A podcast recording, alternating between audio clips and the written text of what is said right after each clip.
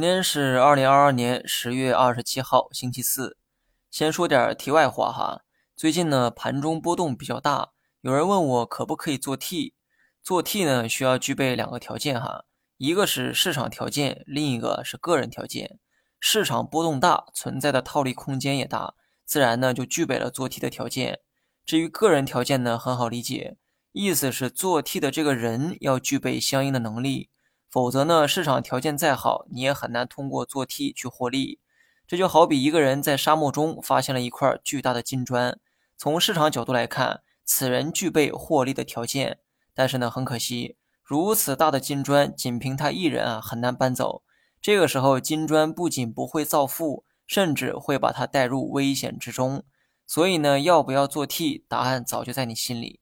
然后呢，说一下今天的市场。茅台继续大跌。以前呢，一提到白马股，主要指的就是食品饮料等消费行业的龙头。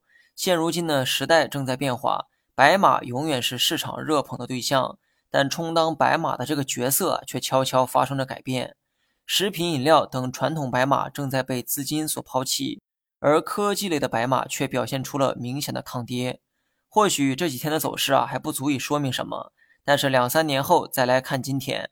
你会发现，我们正站在时代转型的十字路口，股市的主角也终将从消费股时代转型为科技股时代。